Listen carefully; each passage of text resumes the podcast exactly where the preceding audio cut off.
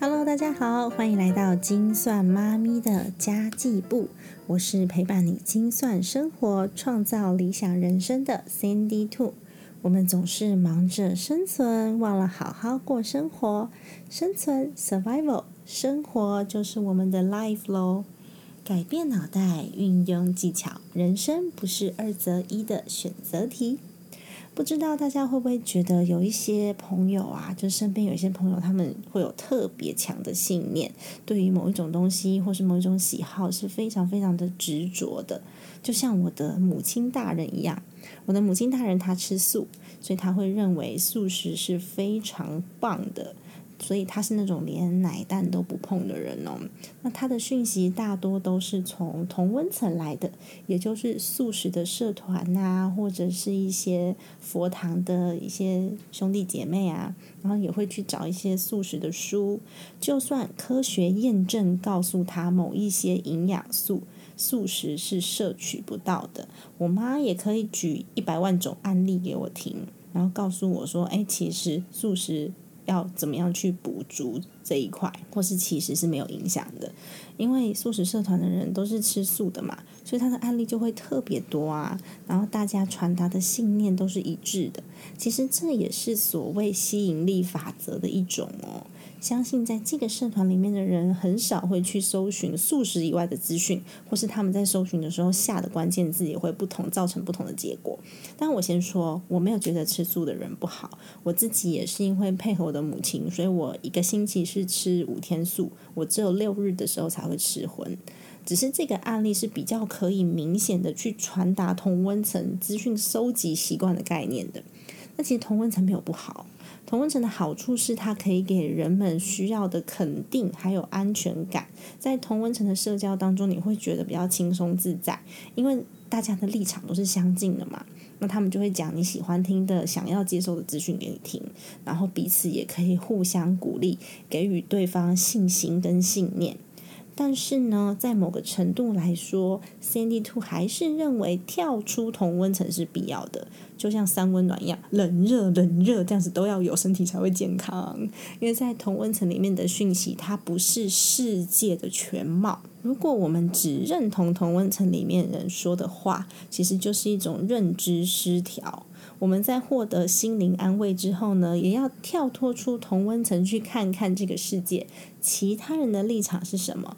其他人的想法是怎么样的，才可以调整自己的脚步跟自己的思想？否则，你就只愿意接受跟自己一样还有立场相近的人的观点，那你所知道的事实呢，就不是真正的事实，因为它不是世界的全貌嘛。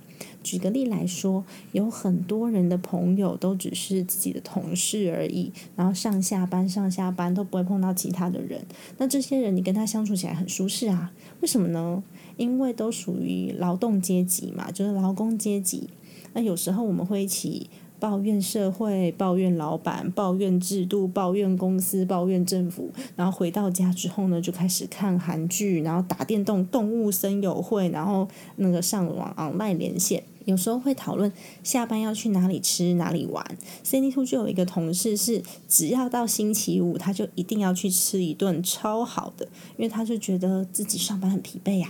是值得好好犒赏的，其实也没有不对。Cindy Two 也很喜欢看韩剧啊，但比例上还是需要调配。如果一周七天你都在做一样的事情，没有均衡的去分配自己的时间，然后也没有学习的动能，长期都这样，然后你的同温层、你的朋友也都是这样的话，你就会认为这个世界的常态就是这样。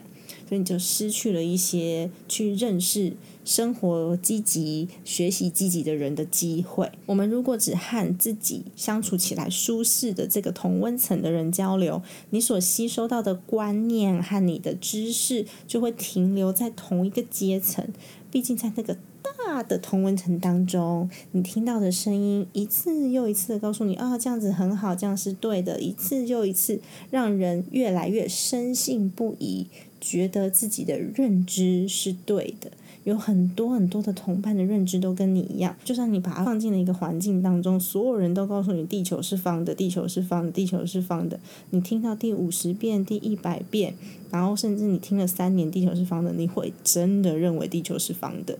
所以呢，为什么要跳脱同温层？是因为你可以去收集各式各样不同的客观资讯。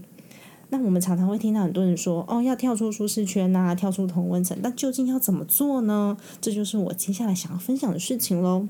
说认真的啦，你要走出舒适圈是很需要决心跟勇气的。因为如果本身是那种自我肯定、自信心不足的人，就会非常难跟非同温层的人相处，因为自卑的人通常会稍微敏感一点，他们常常会把一些很中立的事情用自我的屏障去屏障掉，所以用自己的方式去解读，然后你就会觉得啊，我被否定了，他一定是针对我吧，然后就开始用生气或是用其他的语言自我防卫，多半这时候呢。跟你交流的那一方，其实他没有否定跟攻击的意思，只是你还不习惯多元想法的时候，你就会觉得他这样说就是不同意我的意思嘛，所以他就是不接受我的观点，然后你就会觉得，嗯，对方好像是否定了你，那自信心不足，你就会觉得被攻击了，然后非常的不舒服。其实我们应该用人性本善的出发点去试着了解对方的想法。让自己多一点开放的空间去思考对方讲的是否真的有道理。例如刚刚讲的吃素龙。吃素的人能不能同意这个世界上有很大部分的人是赞同西方营养学的，而且西方营养学也占有一席之地？或是呢，有一些科学证实的观点，你同不同意呢？有些太坚持的人，你只要一跟他讲医学，他就会觉得你现在跟我讲这些，你是在笑我没有读书吗？你是在说我没有知识吗？你就会很难继续跟不同立场的人交流下去了。所以说呢，跳出舒适圈的第一步就是去相信别人的发言都是中立的。不同的意见呢，只是我们想法的交换，它不是矛盾，所以我们不需要因此起冲突。不同的意见不等同于对你的否定。然后把这个执着放下，把心打开了，我们才能够发现更多的机会。那一旦有这样子的想法，我们就要去认识更多更多的朋友，准备踏出舒适圈喽。但是我们要如何才能去认识更多的朋友呢？第一点，你可以开始跟很久没有联络的朋友 say hello。像你 Facebook 上面有一些朋友啊，只是。脸书的朋友而已，但是你忘记了，他们曾经可能是你的同学。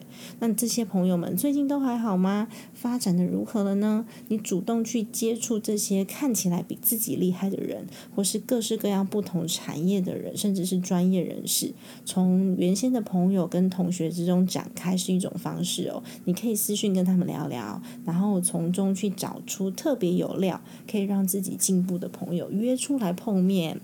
那如果是那一些一天到晚抱怨、负能量爆表的同学，那你就等同学会的时候再碰面就可以了，就是大家当个吃吃饭的好朋友。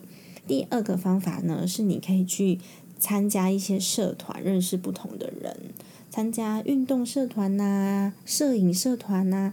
读书会啊，或是一些课程的学习，都是一个蛮棒的方式哦。因为这些休闲的社团，同样兴趣的这些兴趣社团，你可以认识不同行业的人，这些人在一起。可能我们的目的就是打球或是摄影，它其实跟你的工作无关，比较没有利益关系，所以就不太会有身份跟阶级之分。这时候呢，如果我们深入去聊聊对方的行业，你的背景跟想法，会是对同一件事情深入思考的方式，就可以让自己的人脉广度增加，然后让自己的思考广度也增加。如果你不知道，你真的不知道要去哪里认识这些很棒的人。